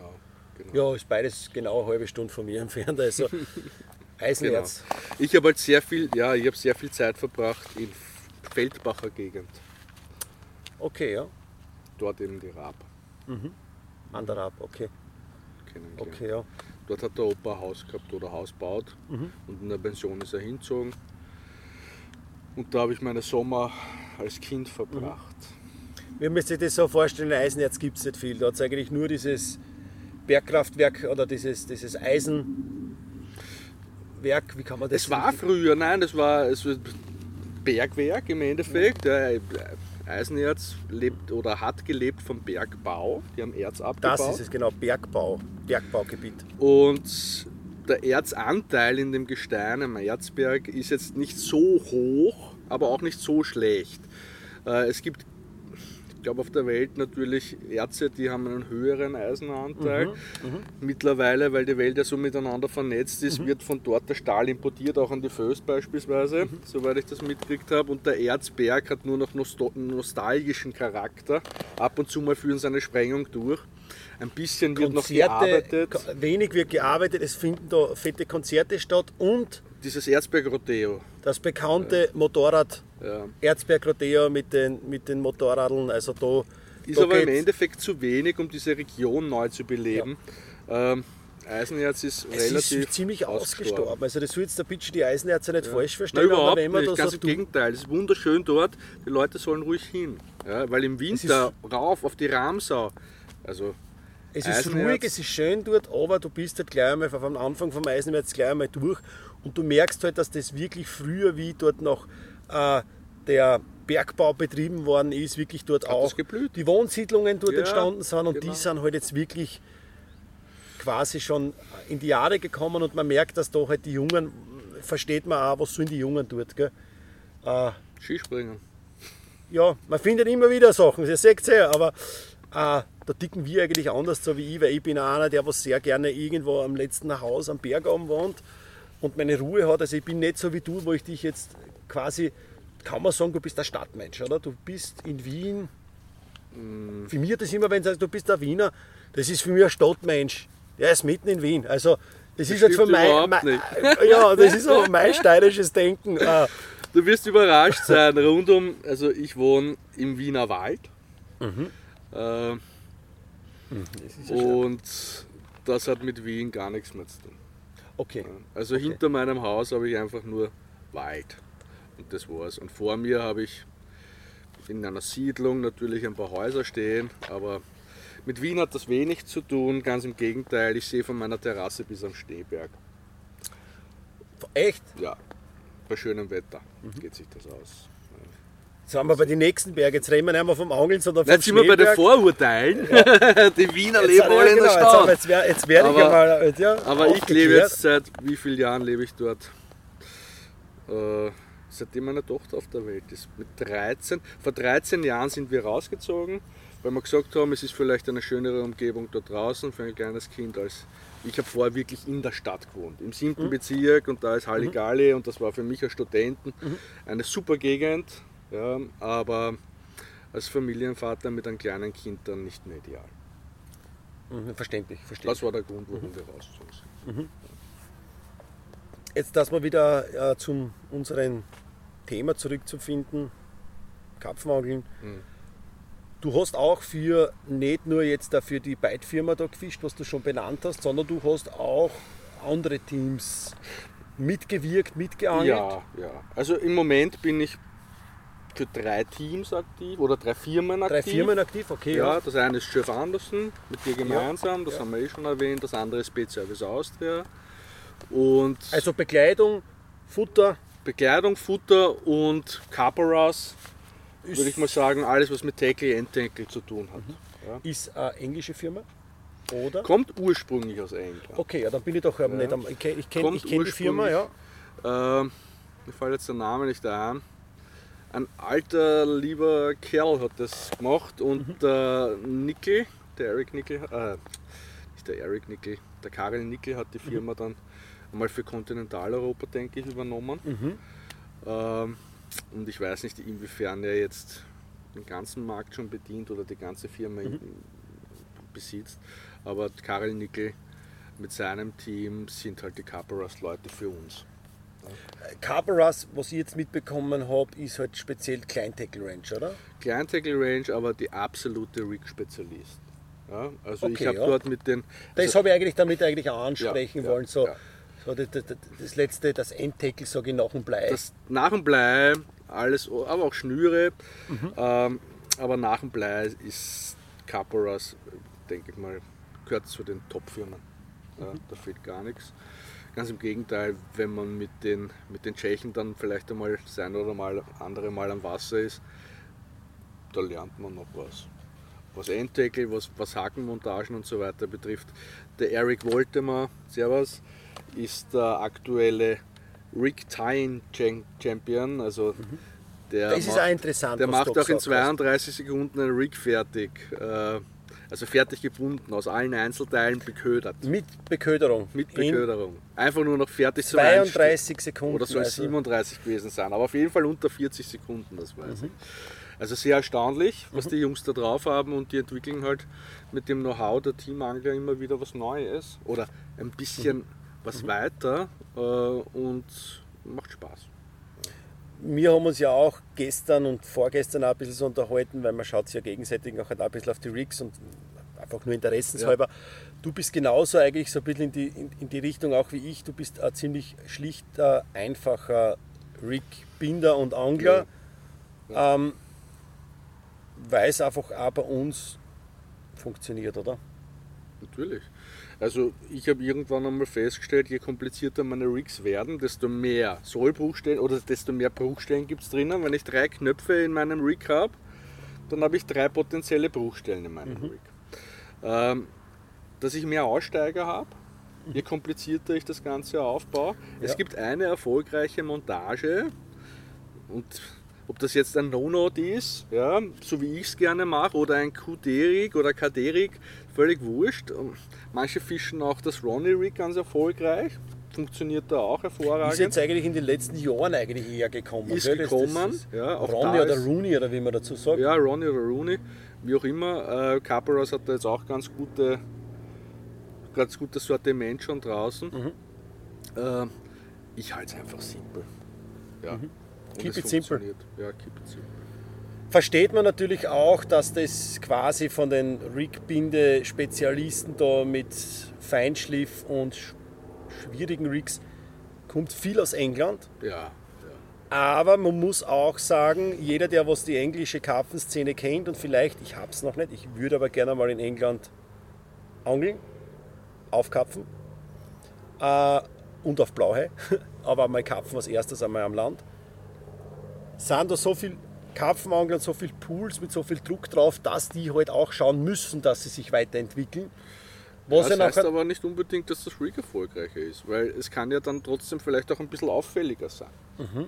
Ja? Mhm. Ähm, ich denke immer, es ist eine ganz eine gute Sache, wenn man Dinge ein bisschen anders macht, als es vielleicht die große Masse tut. Das ja. habe ich damit gemeint und deswegen ja. glaube ich, entwickelt sich auch quasi jetzt von den Rigbindern her ah, die Engländer da immer am, am, schnellsten voran, weil die eigentlich die, die Notwendigkeit haben, mhm. Rigs äh, permanent anders zu angeln, als wie, als wie jetzt die, die, die breite Masse am See oder am Weiher oder am Teich oder wie auch immer. Ist beim Wösangeln nichts anderes.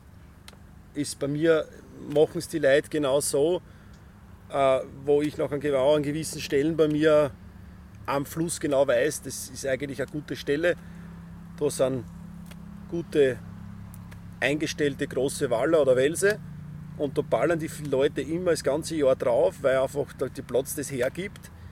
Mache ich es definitiv dort anders, als wie es die meisten machen. Oder versuche andere Sachen auszuprobieren und die, die, führen mich dann immer wieder zum Erfolg. Mhm. Und das ist aber auch auf große Naturgewässern wie am Po. Mhm. Oder auch jetzt wie letzte Woche an der Donau, wo wir einen Erfolg von einem 232er gehabt haben. Und da gehe ich davon aus, weil ich da, ich sage euch jetzt nicht welches Rig, aber wir haben definitiv ein paar Rigs anders geangelt und genau die drei Rigs, was wir anders geangelt haben, jetzt von der Haarmontage oder vom Kombi-Rig, genau die haben gefangen. Mhm. Und genauso lege ich das ja auch in der Karpfenfischerei um. Mhm. Bei meiner Karpfenfischerei. Also, ich habe ja gesagt. Ich bleibe dann eher bei dem Rig, was ich seit seitdem ich eben Karpfen, Boilie fische, das war mein erstes Rig. Ja, oder ich, ich fische schon ein bisschen anders als früher. Aber die, die Basis mhm. ist dieselbe. Ja? Mhm. Und ähm, ob ich da jetzt einen Ringel drauf habe oder nicht, ob ich da jetzt einen Stopper drauf habe, das ist völlig wurscht. Also das, ist, das, mhm. ist, das sind Kleinigkeiten. Standard Rig ist für mich das No-Not-Rig. Mhm und in, in, kleinen Abstimmungen ganz einfach ein bisschen angepasst mhm. an die Situation.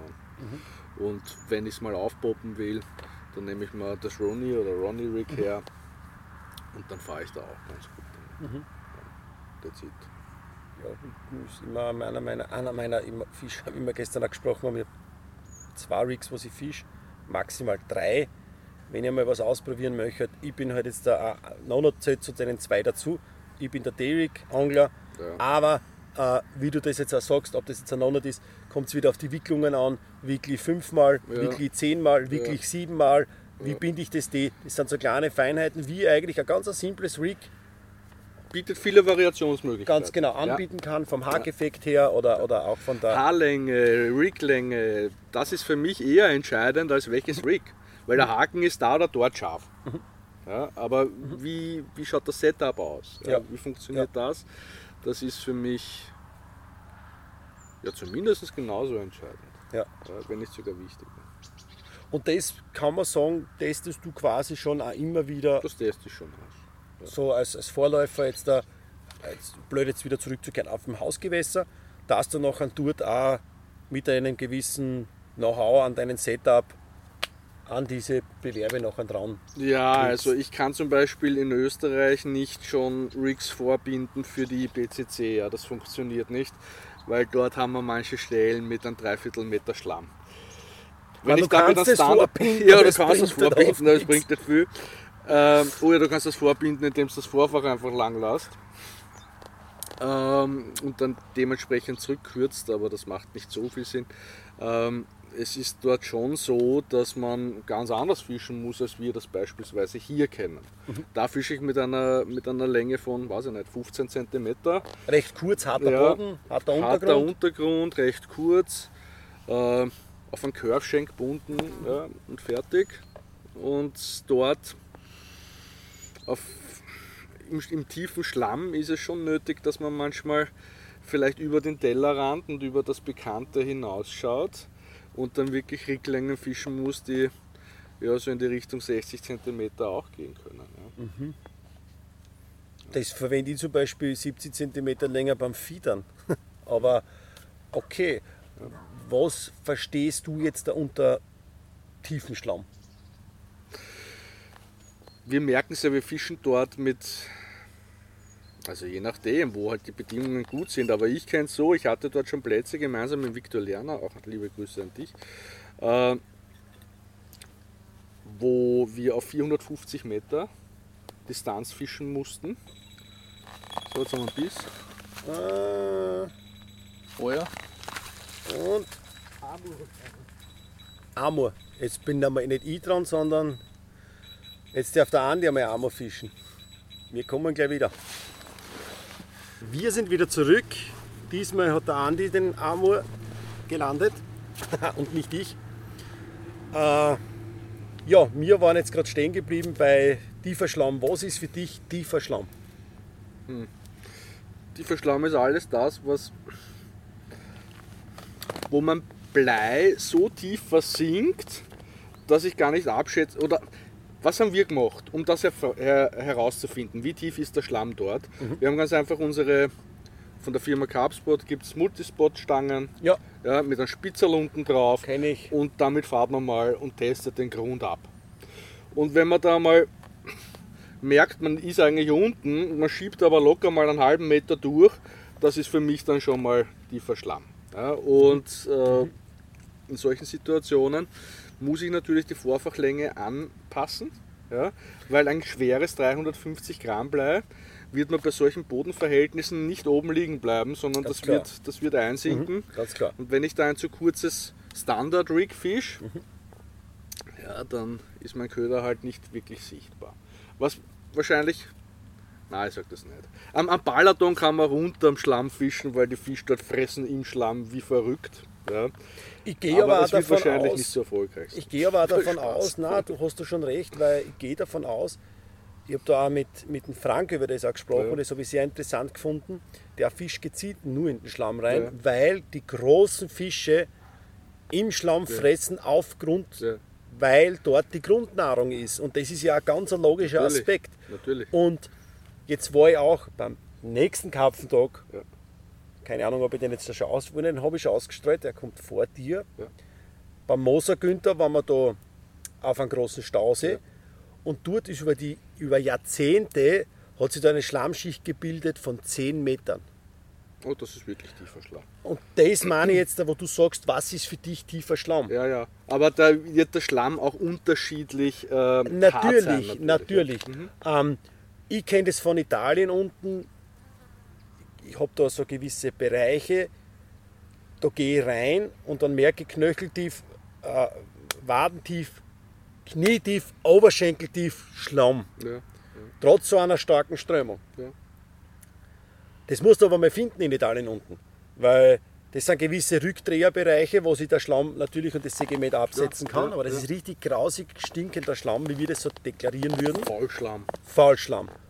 Und wenn du aber im Hauptflussbett bei uns unten angelst, jetzt nicht auf einer Sandbank, sondern von der Sandbank ein Stück weiter rausgehst, äh, und du brauchst jetzt nicht tief sein, hat Sommertemperaturen, sage ich 40 cm Wassertiefe, äh, du gehst da raus und sage, bitte drück da draußen einen Bankstick rein zum Umlenken. Du hast keine Chance, dass du den Bankstick dort reinkriegst, weil dort die Strömung dieses Flussbett so glatt geschliffen hat. Trotzdem gibt es dort unten Bereiche, wo ich wieder sage, da gibt es einen Meter tiefen Schlamm, Ja. genauso auch im, im Fließgewässer. Ja. Und das ist nichts anderes auch dort unten im Fließgewässer. Ja, wo bleibt das Futter hängen? Ja, im Schlamm. Im Endeffekt. Im Endeffekt. Ja, und das ist ja auch die Schlammfischerei. Auf vielen, ihr werdet es wissen, ja, auf vielen äh, Gewässern sagt jeder, such dir die harte Stelle und fisch die an. Ja, ich sehe das schon ein bisschen, äh, bisschen anders mittlerweile. Ich versuche das natürlich mit einer Route, werde ich immer die harte Stelle mal nehmen, ja, weil ich verstehe ja auch, dass für einen Karpfen nicht so angenehm ist, wenn er da irgendwas ansaugen muss und durch die Kiemen wieder rausblasen muss. Aber probieren tue ich mit Sicherheit eine auch im Schlamm. Weil so wie du richtig sagst, Schnecken, Larven, Muscheln, die findet er im Schlamm. Ja, es gibt wunderschöne Unterwasseraufnahmen von Balaton. Ja, Okay, ja. Da sieht man, wie die Karpfen dort mit Anlauf in den Schlamm quasi so wie Torpedos einschlagen. Ansaugen, ansaugen, ansaugen. Da sieht man die Kiemendeckeln zum Teil gar nicht mehr. Die blasen hinten raus Ja. und holen sich so ihr Futter aus dem Schlamm. Ja, die fressen auch im Schlamm. Wenn er Nahrung beinhaltet, natürlich. Und dann wären wir wieder bei dem Punkt, dass du Sachen anders machst. Weil auf einem Plateau oder auf einer harte. Unterschnitt, das findet gleich einmal jemand. Und das ist nachher auch, ja, So wie nicht zu entwerten, nicht, nicht, nicht anspruchsvolles Angeln, aber in einem Schlammbereich haben. So wie du muss man schon wieder gesagt hast. tricky fischen, wie du das richtig Na, bezeichnest. du hast gesagt, wir haben Fische, versuchen wir ja auch ein bisschen zu konditionieren. Ja? Die lernen, wo gibt es Futter. Jetzt lernt natürlich ein Fisch, wenn jeder auf dasselbe Plateau fischt, halt, das ist mit Gefahr assoziiert. Ja? Also da habe ich schon vielleicht einmal, bin ich da mal gehängt oder mehrmals schon. Es gibt gerade der große Fisch, ich glaube nicht, dass man den also natürlich gibt es Ausnahmen, aber die größten Fische wird man nicht unbedingt dort fangen, wo jeder sein Rig ablegt, ja? sondern vielleicht drei Meter daneben. Ja, ja. Ja. Da, bin ich auch, zu- da bin ich zu 100% wieder bei dir. Wie gesagt, äh, Lernfähig, Lernfähigkeit von den Fischen. Ähm, habe das einfach einmal nur so einen Beitrag auch gesehen, ist, was ich sehr interessant gefunden habe, dass die Leute, die was jetzt ein Kanalangeln praktiziert haben, haben die Fische gestalkt. Die haben gesehen, okay, da springen die Fische, jetzt wird es gleich bei uns am Futterplatz rascheln. Äh, über die Jahre oder über kurze, kurze über die kurzen Jahre, sage ich mal ein, zwei Jahre, haben die Fische aufgehört zu springen. Weil sie genau gewusst haben, äh, ich werde lokalisiert und dann werde ich gefangen. Natürlich- Glaubst du, dass die das miteinander in Verbindung gebracht haben? Ich weiß nicht, ob ich das glaube so schlau nicht, ist. ich, ich, ich, ich bin mir da jetzt nicht, ich habe das, bitte, wie gesagt, äh, man zieht viele Sachen in der Spinnerei nachher in Erwägung, aber ich denke schon, dass Fische das Bewusstsein haben. Okay. Ich bin mir nicht sicher. Mhm. Ich glaube, die, die merken, was gut ist und was nicht gut ist. Ich glaube, die merken sich ganz, ganz gut bestimmte Orientierungspunkte im Wasser. Ja. Ich glaube aber nicht, dass die jetzt bewusst nachdenken können, okay, wenn ich da springe, dann werde ich lokalisiert und danach be beangelt. Ich glaube, das ist ein Bewusstseinsschritt, den der Karpfen aus meiner Sicht nicht drauf hat. Wenn es so wäre, dann muss ich zum Karpfenfischen aufhören, weil dann sind das viel zu intelligente Tiere. Das will ich jetzt nicht, das würde ich jetzt nicht sagen. Ein Karpfen hat für mich jetzt definitiv, und das nicht falsch verstehen, ist kein intelligentes Tier. Aber er lernt aus Erfahrung. Ja, ja, das tut er. Und Aber es ist ein Schluss nötig. ja, das da auch wieder recht, ja. Und das ist Logik. Ja, Und ich glaube nicht, dass der Karpfen logisch denkt. Ich glaube, der weiß, okay, da ist gefährlich, will ich Ja. nicht mehr. Aber wenn dann, das meine ich damit. das sind logische Aber Schlussfolgerungen. Vielleicht hat sich an der Bodenstruktur noch etwas verändert, dass die Fische Kann jetzt das nicht mehr notwendig haben. sein. Aber Fakt Aber- ist trotzdem, es ist komisch. Der Druck am Kanal ist größer geworden und die Karpfen sind immer gesprungen. Du hast Ja. das gesehen, sie springen und rollen am Futterplatz und plötzlich tun sie das nicht mehr. Der Druck ist größer geworden und das Schöne ist, jeder hat eine Meinung dazu. Und Ja. das macht ja auch das Ja. Karpfenfischen so Ja. interessant. Jeder hat seine eigenen kleinen Weisheiten, seine. Wahrheiten und ich für mich kann die ganz gut nebeneinander stehen lassen. Da habe ich kein Problem damit. Ja. Na, es soll eigentlich auch für euch äh, vielleicht einmal sehen, was wir oder ich oder wir immer, was wir in Erwägung ziehen. Also äh, ich, es gibt viele Meinungen und die lasse ich auch gerne stehen, außer ich habe wirklich den Beweis dazu, dass ich sage, das stimmt jetzt nicht oder die Theorie ist, ja, wie soll man sagen, Bullshit. Bullshit entwertet, entkräftigt oder ganz einfach gesagt bewiesen, Widerlegt. dass es In der wieder- Wissenschaft Dankeschön, sagt man, es ist widerlegt. es ist widerlegt. Ja. Das, ist, das ist der Ganz Ausdruck. wertfrei. Widerlegt. Ganz genau. Ich bin aber immer wieder dazu offen, dass ich mir genau solche Sachen auch anhöre und solche Theorien anhören, was ich da jetzt gerade auslassen habe. Äh, bitte, der eine kann das gerne auffassen, der andere kann sagen, es ist ein Schmarrn. Es werden welche sagen, du hast völlig recht und andere sagen, Genau. das, ist, Genau. das widerlege ich. Aber Fakt ist, was wir alles in, in, mit integrieren in unsere Angelei, was wir alles sehen, wo wir das Bewusstsein aufhalten.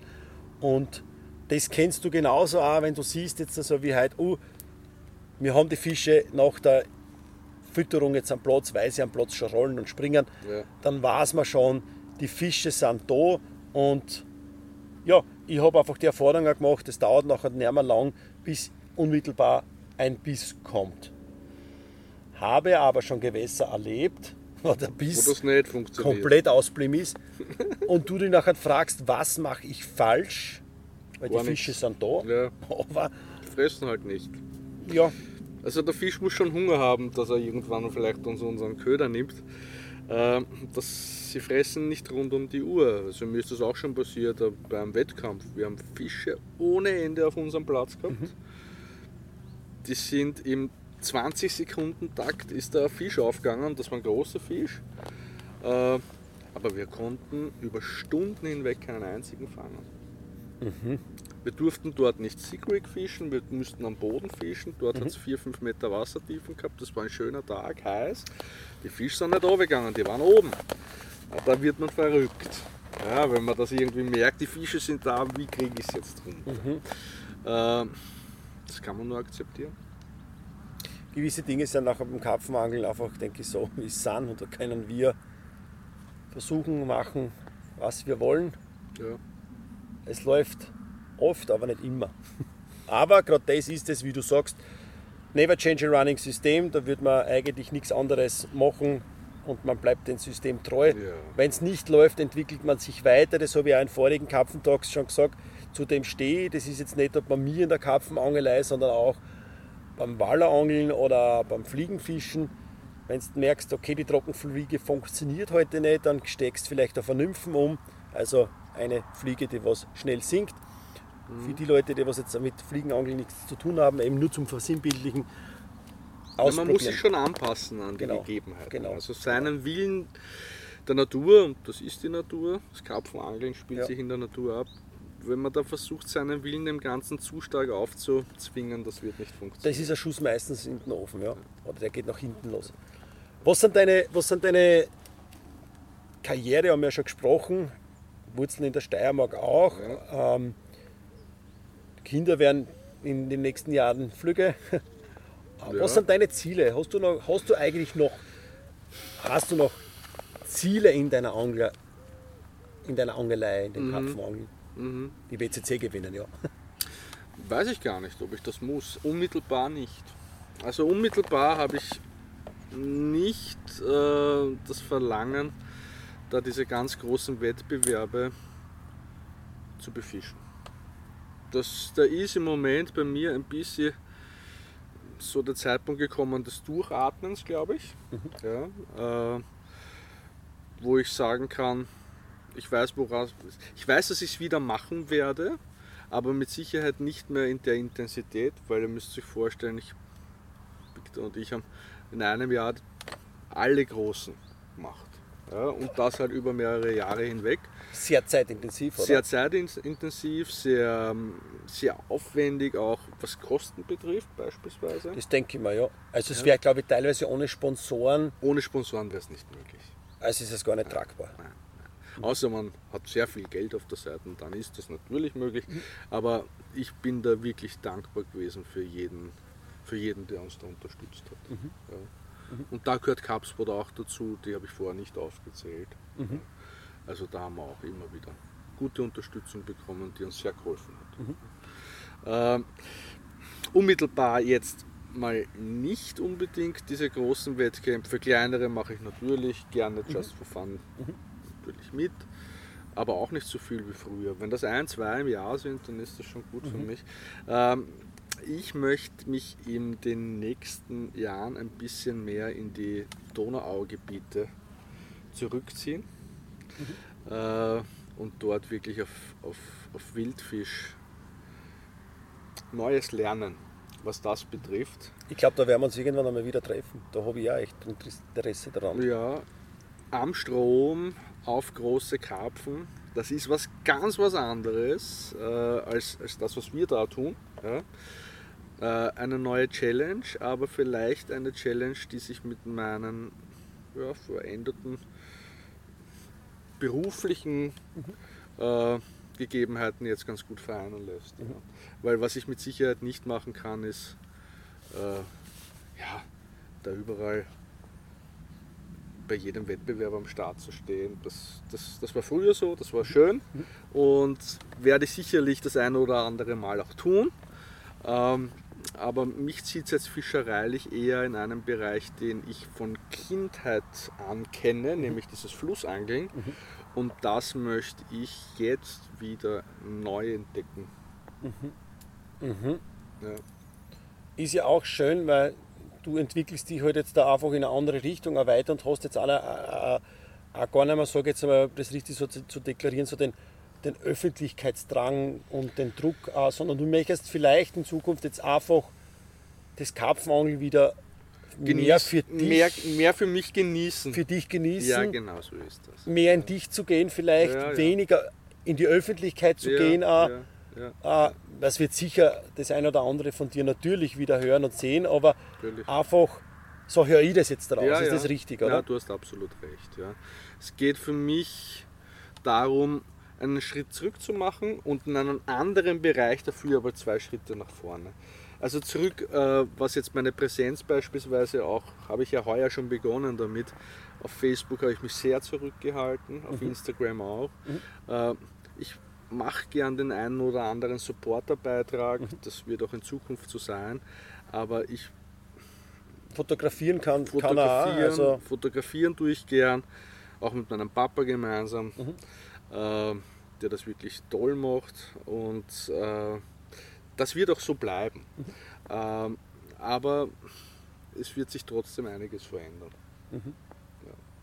ja, dann würde ich sagen, Andi, ich werde es verfolgen, wie du dich veränderst. äh, ich würde es jetzt einmal gern so stehen lassen und sag danke fürs Interview. Ich sage auch Dankeschön. Nicht so abgehackt, aber ich denke, wir haben den Punkt jetzt so erreicht. Auch, außer du möchtest vielleicht unseren Zuschauern noch was mitgeben. Grübel, grübel, grübel. Na, eigentlich nicht. Oh ja, eins will ich mitgeben. Das habe ich damals bei der WCC schon gesagt, äh, bei einem Interview. Wir sollten viel mehr auf unsere Zukunft und auf unsere Gewässer schauen. Das ist ganz, ganz wichtig. Ja, also Respect Nature, das ist das Einzige, was ich als Message mitgeben will. Dann sage ich danke fürs Interview. Ja. Nehmt die Ich Message sage auch mit. danke. Hat Spaß gemacht. Mir auch. Message sehe ich genauso wie du. Respect the Nature. Und ja, vielleicht war das ein oder andere, nein, ich bin sicher, das ein oder andere war für euch wieder dabei. Im Interview Andreas Gummiller. Viel Erfolg in der Zukunft. Dir auch. Ähm, und ja, wir werden uns auf jeden Fall nicht nur bei Chef, sondern ich hoffe auch wieder im Wasser sehen und See schon runterbiegen. Das werden wir machen. Entweder bei mir da auf der Donau Oder bei mir in oder, Italien. oder bei dir am Po. es wird sicher Fließgewässer werden und großer Fließgewässer. Ganz genau so ist es. Ich bedanke mich, ich sage danke fürs Zuschauen, danke fürs auch. Zuhören Danke für so viel Geduld und Ausdauer. und wir sehen uns beim nächsten Karpfentag und welcher Gast das, sein wird, bleibt gespannt. In diesem Sinne, bis zum nächsten Karpfentag, euer Johann Troppacher. Tschüss.